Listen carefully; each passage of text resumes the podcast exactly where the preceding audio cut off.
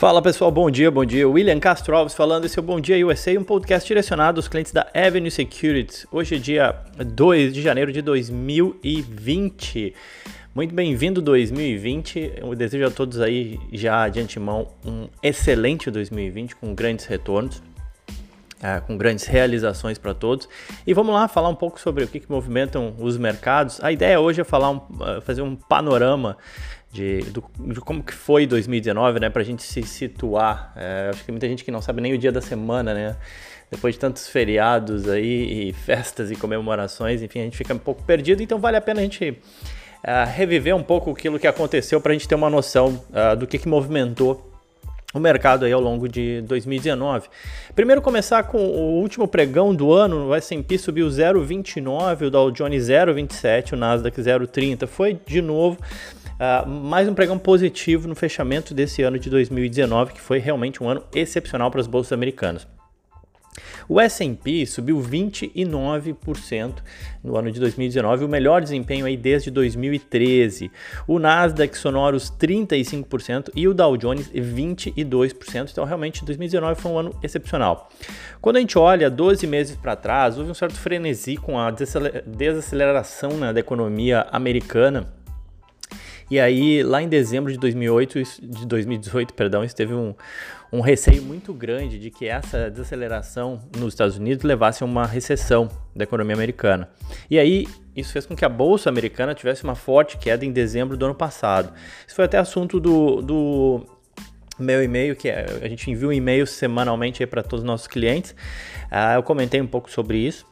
E aí, o fato é que Dado essa paura de dezembro de 2018, que não se materializou, na verdade a gente viu o S&P caindo em dezembro de 2018 e ele iniciou o ano num patamar bastante baixo, né? Então isso ajuda a explicar também um pouco da pujança dessa alta aí desse ano.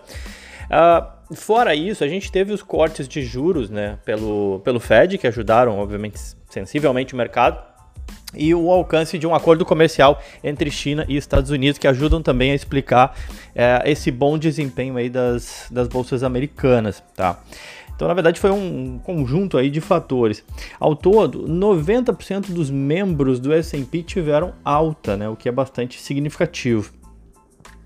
E aí falar um pouco sobre as performances mais especificamente. As ações de tecnologia foram novamente o destaque, né? especificamente comentar aqui do S&P Information Technology. O que, que é isso? Né? Na verdade, o setor de tecnologia do, da Bolsa Americana responde para uma parcela significativa do S&P como um todo, do índice como um todo, da, da composição. E especificamente esse setor, né, ele alcançou uma alta de 48% no ano de 2019 ele representa aí 23% do índice, tá? São cerca de 70 empresas, a Apple é a maior delas. É, Diga-se passagem com uma sonora alta aí de 80% nesse, nesse ano de 2019. Mas tem diversas empresas também de semicondutores que também se destacaram bastante, né? Por exemplo, a Advanced Micro, Micro Devices, a famosa AMD, acho que muita gente conhece aí das placas de vídeo e outros produtos código da AMD é AMD mesmo. E as ações da AMD tiveram uma alta de 150% nesse, nesse ano de 2019. Ela compõe, conforme eu falei, o S&P. E a gente também teve, viu outras empresas, né, como empresas de chips, como a Corvo, a, K, a KLA, a KLA. O código da Corvo é QRVO e da KLA é KLA mesmo. Uh, ambas empresas subindo aí altas aí de quase 100%, são grandes empresas e isso obviamente ajuda a explicar uh, um pouco dessa alta do S&P como um todo. Uh, ajudou também na, nessa alta desse setor, nesse otimismo com o setor, as expectativas com a tecnologia 5G, que deve uh, movimentar ainda no ano de 2020, deve ser pauta bastante relevante ainda em 2020. É, e aí, só para não deixar passar batido, né, muita gente sempre me pede, William, comenta um pouco sobre os ETFs, né? Os ETFs que são fundos que investem em pool de ações, né, uma cesta de ações. Tem, tem alguns ETFs que investem essencialmente em semicondutores, né, que são esses, é, esses componentes aí que se beneficiaram, que, que viram suas ações se beneficiando bastante aí ao longo de 2019. Uh, o maior deles é o SOXX, mas também tem o SMH. Ambos são muito similares em termos de composição de carteira, tá? A diferença é só que eu não vou comentar o nome todo deles, só falar dos códigos aqui. O SMH ele é mais barato, é uma forma mais barata de se expor ao setor de semicondutores, tá?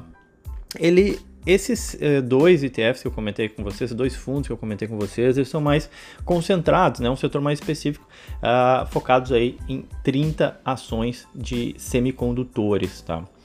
Mas também para quem gosta de tecnologia, né, tem ETFs aí focados no setor mais geral de tecnologia. Uh, o mais conhecido deles é o QQQ, o código dele é esse, né? Ele é uma cópia, ou ele representa uma exposição ao Nasdaq, que con congrega aí grande parte das ações de tecnologia americana. Uh, e tu também tem uma outra alternativa, como é o caso, por exemplo, do FTEC, o FTEC. Ele oferece também uma exposição a esse setor de Information Technology, digamos assim, né? São mais de 300 ações, a um custo bem baixo aí de 0,08% ao ano a taxa de administração dele. Que, então, é formas aí de se expor a, a, esse segmento de tecnologia que, como eu falei, já teve uma alta bem consistente aí em 2019. Nada garante que vai ter essa alta em 2020, mas só para comentar, não deixar passar batido. Bom, fora isso, a gente viu o dólar caindo, eh, caindo bem aí na segunda eh, na segunda-feira, 0,91 de queda contra o real, fechando aí a 4,0129. Com isso, né, o fechamento do ano do, do dólar Uh, teve uma alta de um pouco mais de 3%, né? A gente sabe que teve muita volatilidade, balançou bastante, foi, subiu, assustou muita gente, é, apesar, mas apesar disso, a alta no ano foi de 3%, tá? E essa queda que a gente viu mais recentemente do dólar, segue uma tendência da moeda americana entre as moedas globais, né? Em dezembro o dólar caiu de cerca de 2%, contra as demais moedas do mundo, aí, com investidores buscando ativos de risco. Esse é o motivo né, por trás da queda do dólar recentemente, fechando aí uh, em 4,0129 o ano. Uh, outro destaque também nesse panorama nosso aqui de 2019, o ouro também teve uma boa performance com mais e mais investidores preocupados aí com uma possível crise internacional e aí teve mais gente correndo para o ouro para ativos de menor risco, né? E o ouro representa isso.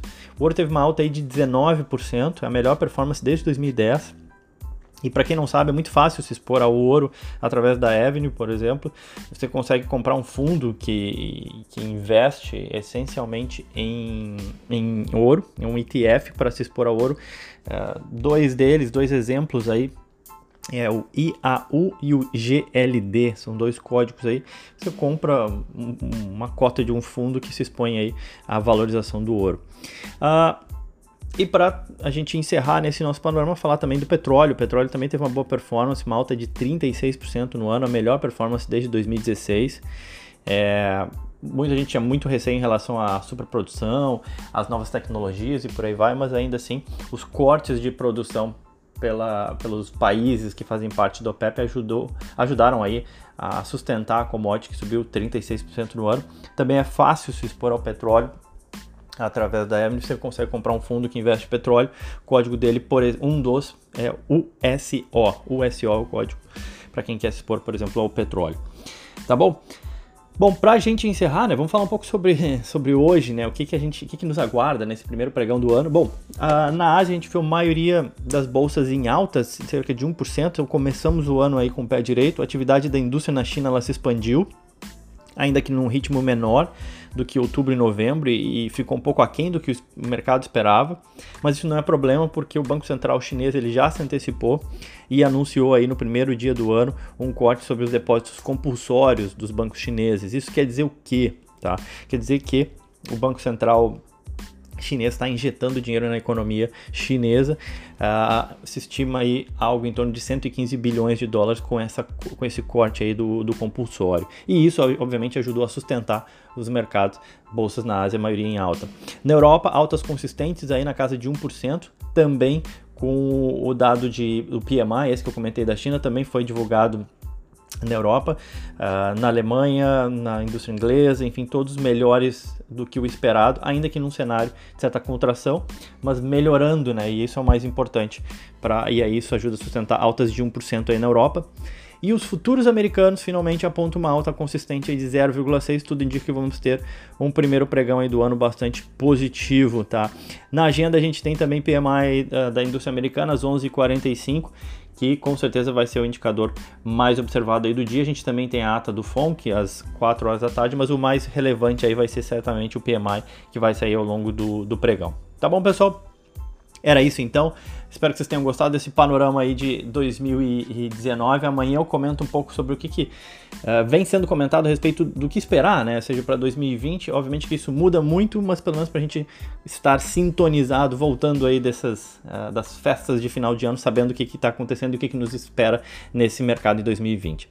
Falei demais já, era isso então, pessoal. Desejo a todos um ótimo dia, excelentes negócios, aquele abraço.